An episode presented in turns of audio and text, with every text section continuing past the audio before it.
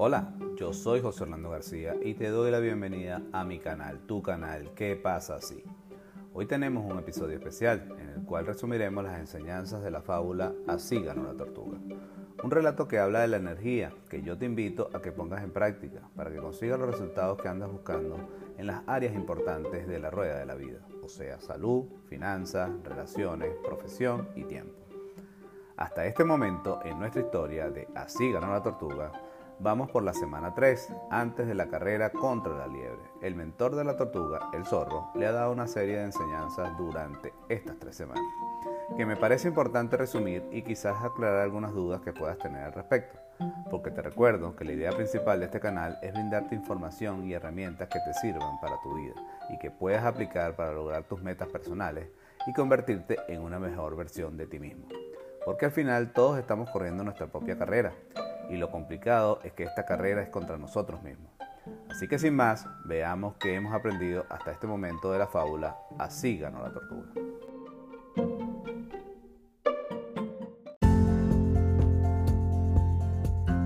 En el episodio 1 se nos develó que siempre obtenemos lo que somos y que principalmente somos nuestra energía, vibración y amor. Incluso nos invitan a preguntarnos diariamente, ¿hoy qué soy? Además, que cuando deseamos algo nuevo para nuestra vida, siempre debemos preguntarnos qué estoy dispuesto a dar o a dejar. Porque cuando dejamos nuestros recuerdos del pasado y creencias limitantes, encontraremos la alegría de la vida que estamos buscando.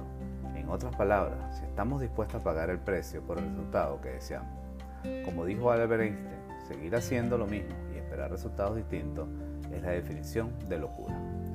Adicionalmente, que cuando deseamos incursionar en algo nuevo o mejorar nuestras habilidades en un área específica, es buena idea buscar un mentor, alguien que haya recorrido ese camino y nos sirva de guía en nuestro proceso y nos ayude a medir nuestros avances.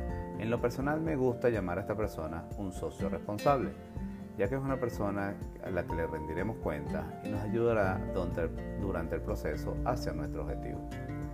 Además, que la primera acción que siempre debemos hacer es un reconocimiento de dónde estamos, ya que sea con nosotros o nuestro mentor, ya que lo que se busca es ser consciente de cuáles son nuestras fortalezas y debilidades para este momento. Desde allí poder trazar un plan o ruta hacia nuestra meta y que debemos poner en marcha lo antes posible este plan, así tengamos dudas. Incluso que las probabilidades estén en nuestra contra, como es el caso de la tortuga en una carrera contra la liebre. Parece imposible, pero igual es inspirador para la tortuga. Sin embargo, nuestro plan debe estar compuesto por un entrenamiento físico, o sea, acciones y actividades diarias que debo realizar para alcanzar la meta planteada, pero igual necesitamos un entrenamiento mental o mentalizaciones, como las llama el zorro, que tienen como objetivo realizar un acondicionamiento mental y emocional que nos permitirá lograr nuestro objetivo antes de materializarlo, ya que somos nuestra energía y actitud. Como dijo el zorro, debemos aprender a condicionar el cuerpo para el triunfo y la mente para el éxito. Finalmente, como parte de la energía, aprendimos el significado de las palabras ánimo y entusiasmo. Ánimo significa alma, lo que es lo mismo, no perder el alma o dejarse morir. Así que cuando animamos a alguien simplemente le estamos recordando que se conecte con su alma y siga adelante. Y la palabra entusiasmo pues viene de una antigua palabra griega, enteus humo, que significa Dios actúa dentro de mí. Y tener dentro a Dios es estar lleno de vida, ánimo, alegría, amor, abundancia y voluntad para lograr cualquier cosa que nos propongamos. Adicionalmente, aprendimos que podemos usar la técnica de la visualización antes de obtener nuestro objetivo que solo debemos imaginar y fantasear con nuestro logro de la forma más real posible y mientras lo hacemos nuestro cuerpo, corazón y mente deben estar llenos de entusiasmo para de esta manera ser consciente que la energía de Dios está conectada con nosotros. Y la sugerencia es realizar esta técnica al menos dos veces al día. Siéntelo real al hacerlo y eliminando de nosotros toda duda. En el episodio 2 aprendimos que las emociones están hechas para ser sentidas y una vez sentidas, éstas serán consumidas, de acuerdo a la ley del hielo. Así que cuando sintamos una emoción no debemos esconderla, más bien abrazarla para que sea consumida lo antes posible, sobre todo las llamadas negativas como puede ser la ira, miedo, apatía, etc. Para que pronto la podamos reemplazar por entusiasmo, alegría, gozo, dicha. Además, recordemos que tenemos el poder de elegir si generamos apatía o entusiasmo, que es una decisión que debemos tomar a diario esto nos conecta con la responsabilidad que tenemos con nuestra vida y que no somos víctimas de las circunstancias. Todo lo contrario, tenemos toda la autoridad sobre, nuestro, sobre lo que sentimos y cómo actuamos. Finalmente, que podemos conectarnos con nuestro entusiasmo a través de la acción, porque la acción genera entusiasmo y el entusiasmo genera acción. En otras palabras, que para elevar nuestro entusiasmo conscientemente es buena idea ponernos a hacer eso que debemos hacer, así no deseemos hacerlo, y nuestro entusiasmo aumentará. En el episodio 3 aprendimos que nada es imposible para nosotros, que simplemente debemos elegir hacerlo. Incluso aprendimos dos secretos para elevar nuestro entusiasmo. El primero de ellos es que cuando somos conscientes de nuestro nivel de entusiasmo, podemos ordenarle a nuestra mente que la duplique para así elevarlo y hacer esto las veces que sean necesarias para aumentar nuestro entusiasmo. Y el segundo, que para elevar nuestro entusiasmo debemos actuar y pensar como sí, porque esto nos permitirá comenzar siendo y sintiendo lo que queremos ser.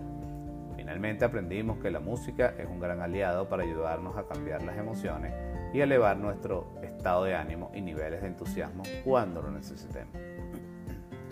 En el episodio 4 aprendimos que debemos tener un para qué, en otras palabras, un propósito o deseo ardiente eso que nos permite estar entusiasmados pase lo que pase. Pero este para qué debe ser lo suficientemente grande e inspirador que nos mueva desde nuestro interior para tener el compromiso de que realizaremos nuestro deseo. Por otro lado, es buena idea dividir este gran objetivo en pequeños objetivos diarios y realizarlos para crecer nuestra estima, autoestima y por ende elevar nuestro entusiasmo. Y viviremos un proceso divertido. Recordemos que el tener un propósito nos da un norte o un camino a seguir, pero a nuestro cerebro le cuesta trabajar con metas a largo plazo. Por esta razón, necesitamos pequeñas metas diarias, que por muy pequeñas que sean, debemos celebrar y recompensar, ya que esto nos provee dosis de emociones positivas en el momento y nos estimula a seguir adelante. Es como los niños y niñas del preescolar que la maestra les coloca una carita feliz en la mano o en la tarea y esto dispara las hormonas de la felicidad de ellos y pasan todo el día emocionados, tanto que a todos los que puedan le mostrarán su recompensa. En conclusión, en estos cuatro episodios aprendimos que tenemos que saber quiénes somos, dónde estamos y hacia dónde queremos ir. Además, que debemos estar comprometidos con nuestro resultado desde el corazón para poder mantener la mentalidad adecuada y así poder hacer lo que tenemos que hacer, pase lo que pase. Pero sobre todo que tenemos que creer en nosotros mismos y que sí podemos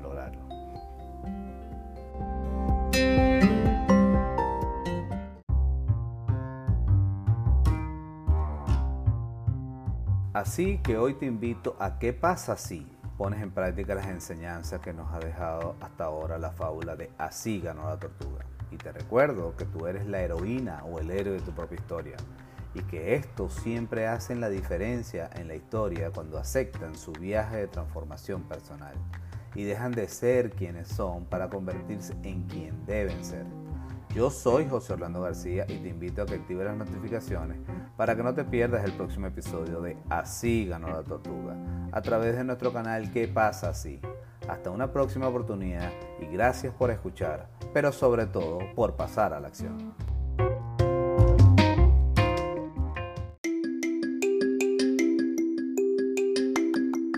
Hola, yo soy José Orlando García y te doy la bienvenida a mi canal, tu canal ¿Qué pasa así? Un nuevo episodio de Así ganó la tortuga, un relato que habla de la energía, que como siempre te invito a que pongas en práctica. En el episodio anterior aprendimos que para mantener nuestro entusiasmo elevado, pase lo que pase, debemos tener un para qué, o sea, un propósito o deseo ardiente, y que este deseo debe ser lo suficientemente inspirador, incluso que parezca imposible.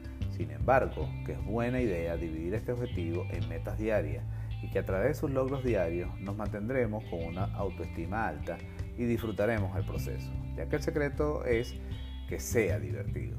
Así que sin más, veamos qué nuevas enseñanzas nos trae este nuevo episodio de Así ganó la tortuga.